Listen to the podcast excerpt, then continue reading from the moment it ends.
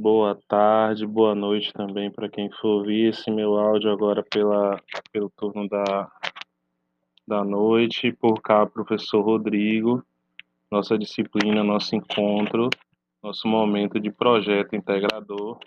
E aí, para hoje, destaquei aqui a necessidade de conversar com vocês um pouquinho a respeito das estruturas de liderança, a posição do responsável pelo trabalho e também é, como conduzir né, essa construção desse trabalho. É, se recordem do infográfico que eu passei para vocês, no final da apresentação que eu vou deixar disponível também.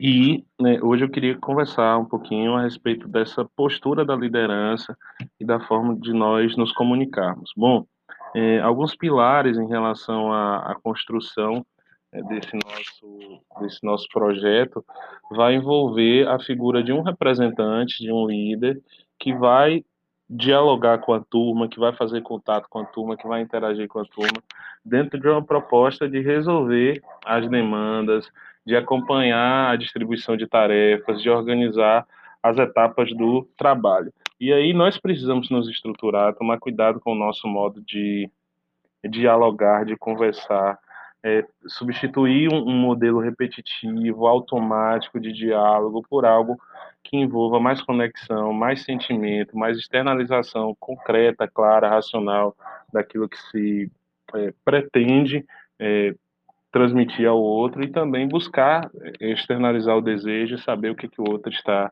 desejando. Para isso, nós temos alguns pilares, dentre eles da comunicação não violenta.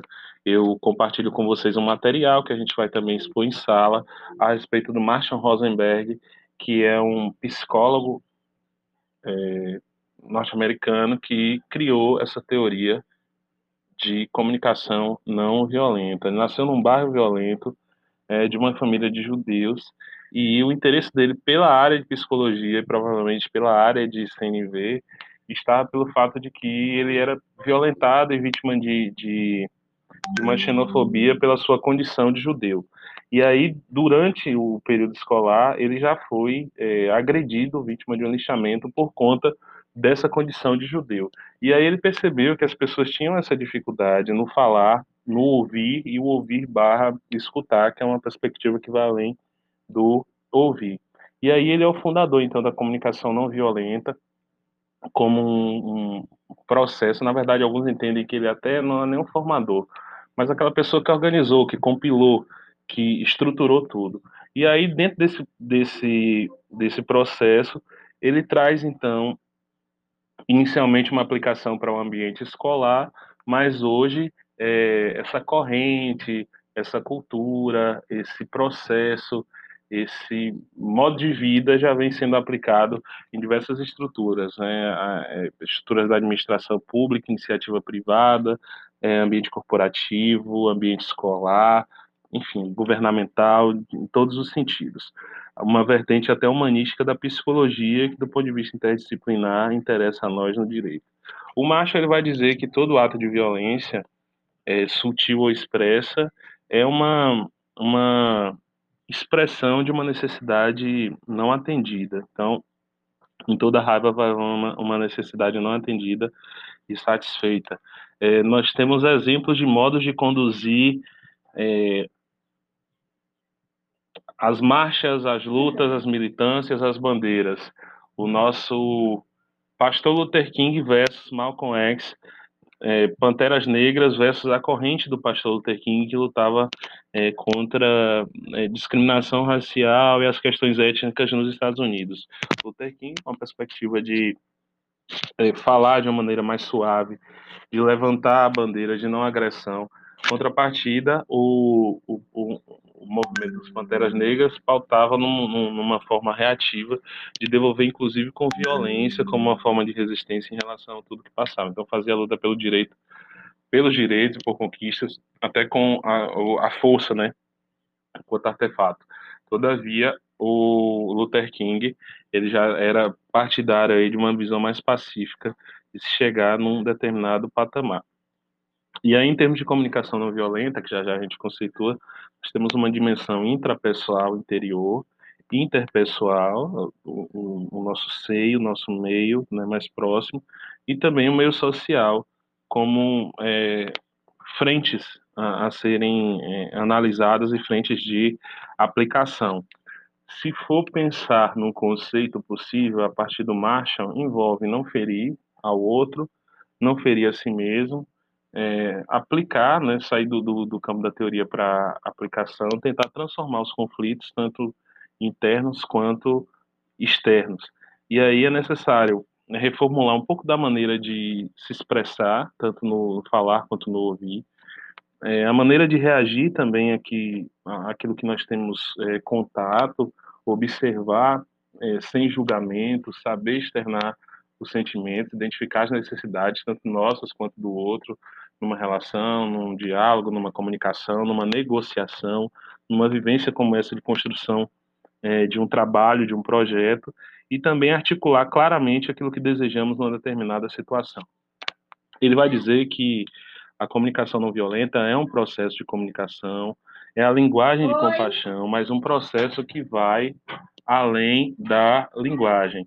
E aí é necessário é necessário então pensar nos elementos dessa é, estrutura que pode nos trazer conexões mais fluidas, cooperação, satisfação, bem-estar, é, honestidade na hora de nos expressar, empatia nesse contato com o outro e principalmente, né, o principal foco que é a paz, algo tão raro, tão caro no mundo.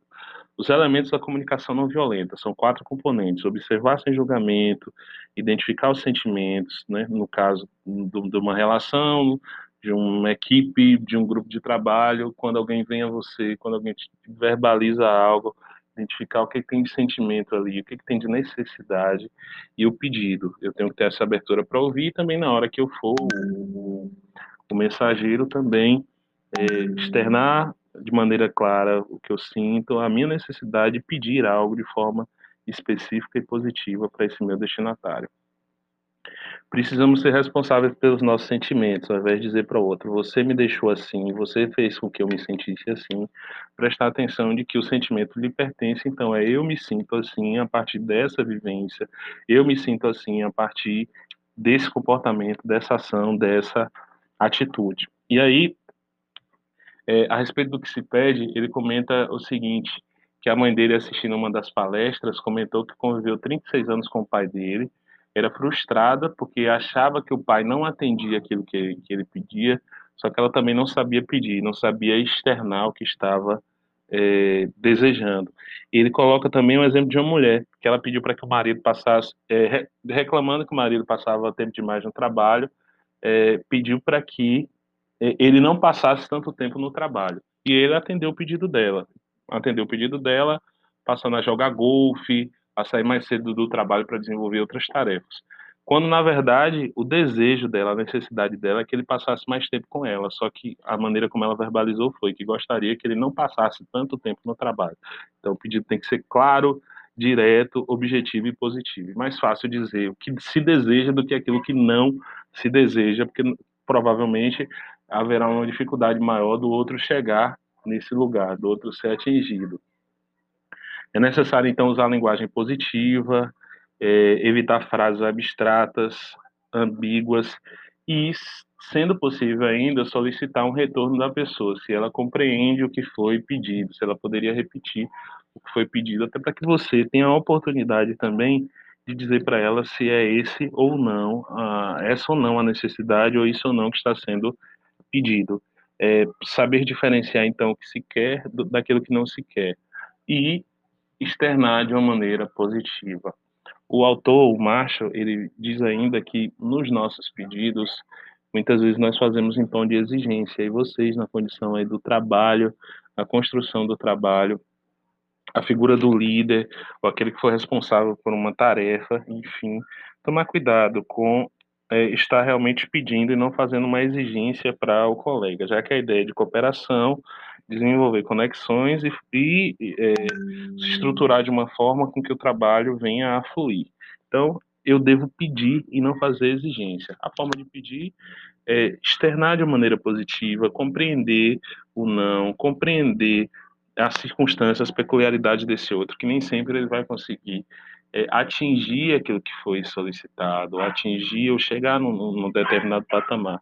E aí o autor coloca que quem pede sabe aceitar um não, ou então sabe desenvolver uma negociação. Já quem exige, geralmente quando não é atendido, fica com raiva, é, faz uma espécie de coerção, trabalha com punição, xingamento, chantagem, ou então leva até para o lado pessoal em relação a, ao pedido que não foi atendido.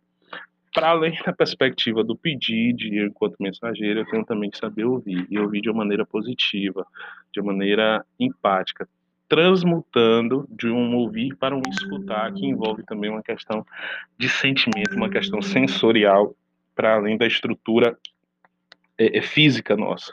Empatia é compreender de forma respeitosa o que o outro está vivenciando.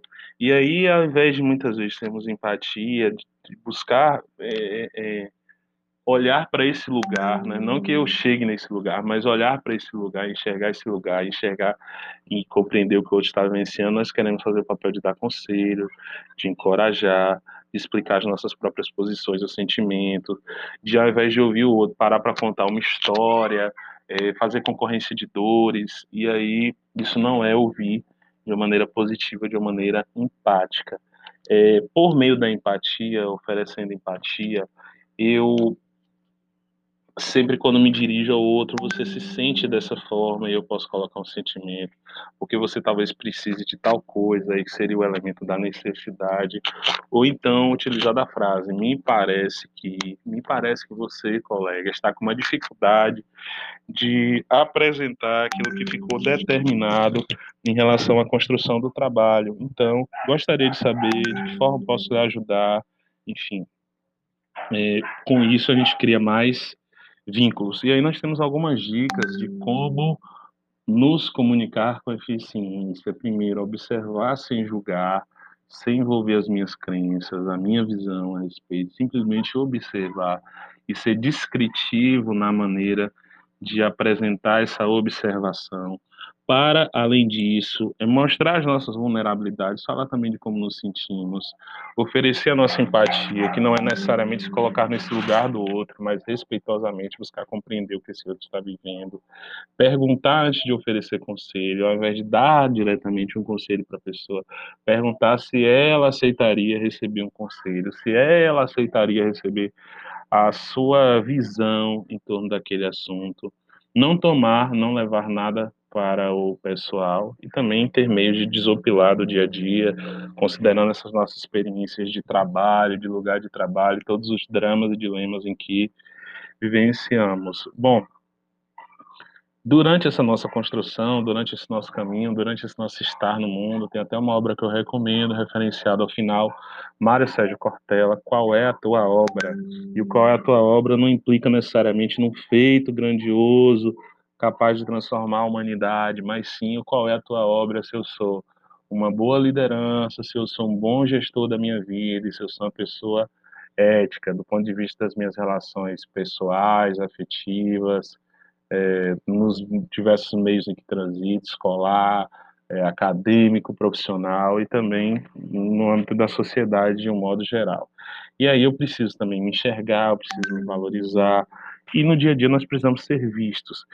E nessa de ser visto, dentro dessa construção acadêmica nossa, cada um precisa deixar a sua impressão, deixar a sua marca. O curso, a graduação nos possibilita diversas vivências, experiências, entre elas, por exemplo, possibilidade de interação, possibilidade de extensão, vivências de pesquisa, as vivências de prática profissional, laboral, a partir do estágio.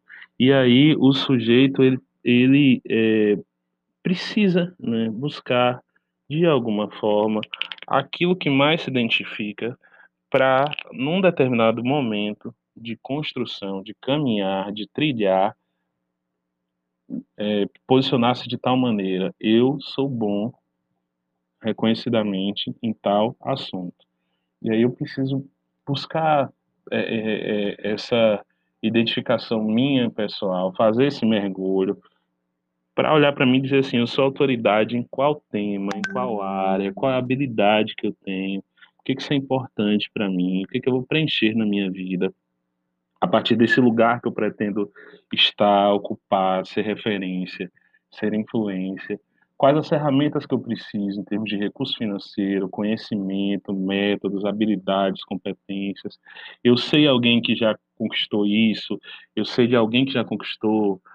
Posso utilizar essa pessoa como um espelho, como um caminho, como alguém a ser é, analisado.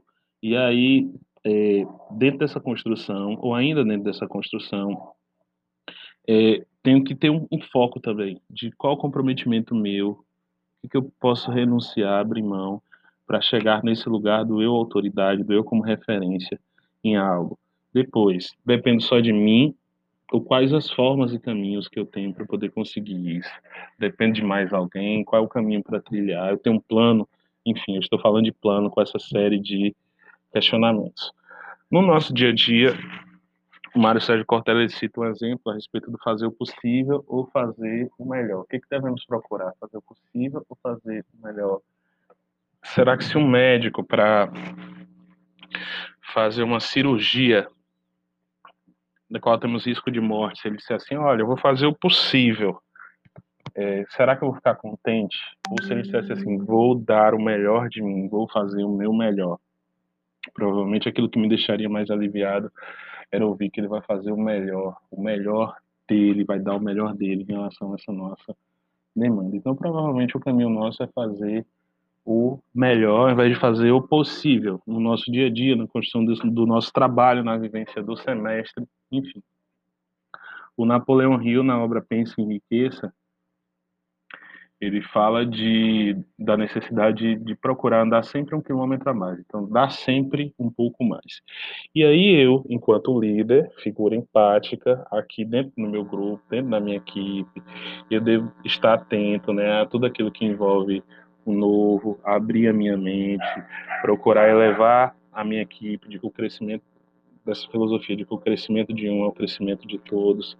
E aí ser um líder ao invés de ser um chefe, porque é, o, a figura do líder, ele mostra também para as pessoas que é possível que cada um é, cresça. Além disso, essa construção do nosso trabalho, o que, que eu tenho de, de, de ferramentas, se é um grupo de WhatsApp que eu criei, se são reuniões com o uso de Google Meet, de Zoom, enfim, de alguma plataforma, esse ambiente também ele precisa ser é, alegre, ele precisa ter uma certa recreação do espírito, não precisa ser tenso. Eu preciso me estruturar dessa maneira, inclusive de saber como as pessoas estão a partir do momento que elas chegam, por exemplo, numa reunião, ou quando chegam numa reunião, chegando numa reunião, a partir de uma reunião que marcamos para tratar do tema. Então, antes de entrar necessariamente no conteúdo, de maneira simples, né, fazer um check-in, saber como é que estão. O líder, ele também percebe a necessidade de se reinventar. Então, acompanhar as mudanças do mundo, acompanhando as mudanças do mundo, busca também se reinventar e pensar nas estratégias, nas condições, nas possibilidades a partir de uma ideia de empreendedorismo, de inovação. Então, quanto esse meu trabalho, quanto aquilo que estamos buscando, quanto aquilo que pretendemos, é, o que projetamos em termos de vida, não só se restringindo aqui ao projeto integrador, de que maneira eu vou olhar para esse mundo, para esse universo diante de mim e pensar em possibilidades outras, novas, empreendedoras, inovadoras, enfim, é, que vão me alicerçar, chegar onde quero e reforçando sempre esse, essa perspectiva do eu autoridade, que a autoridade não tem um sentido, não tem um, uma tradução de arrogância, de prepotência, mas o eu autoridade no sentido de qual área que eu pretendo ser referência, onde é que eu pretendo é, é, é, é, deixar realmente uma marca, né, a minha impressão. E é isso, meus queridos, a gente se encontra em sala de aula para conversar também a respeito da estrutura do trabalho, que cada um pensa, idealiza, mas por hora temos aqui esse bate-papo inicial que talvez sirva aí de inspiração para estruturação do trabalho, principalmente com a maneira de se comunicar, né, o líder com os demais e os demais componentes também com a figura do líder. Um abraço, fiquem em paz, contem comigo, a gente se encontra já já em sala de aula.